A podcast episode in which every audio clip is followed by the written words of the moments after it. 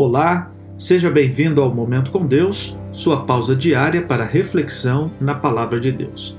O texto de hoje, segunda carta de João 2, que diz assim: A verdade permanece em nós e estará conosco para sempre. Se Deus está perpetuamente presente, é possível desfrutar de comunhão incessante com Ele? Seria possível viver minuto a minuto na presença de Deus? Tal intimidade é mesmo possível? Paulo, obviamente, pensava em termos de comunicação contínua com o Senhor. Existem muitas passagens nas Escrituras que nos mostram isso, como Romanos 12, verso 12, Efésios 6, 18, Filipenses 4, verso 6. Somos chamados a permanecer em Deus, habitar junto, estar junto. Davi costumava falar em permanecer com Deus.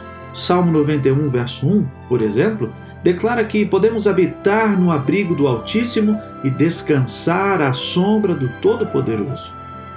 Jesus alegou que uma das marcas de seus discípulos era permanecer firme em Sua palavra.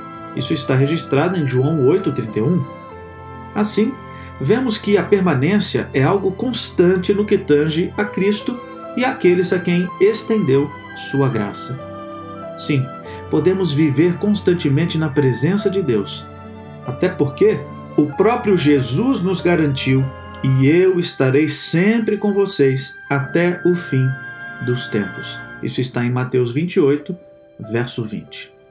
Que tal desfrutar dessa companhia no dia de hoje? Vamos orar? Querido Deus, obrigado por mais um dia de vida.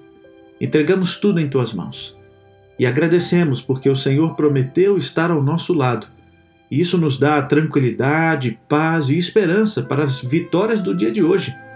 Obrigado por ouvir a nossa oração. Cuide de cada um de nós, da nossa família, dos nossos amigos. Em nome de Jesus. Amém. Querido amigo, que Deus o abençoe ricamente. Um grande abraço e até amanhã.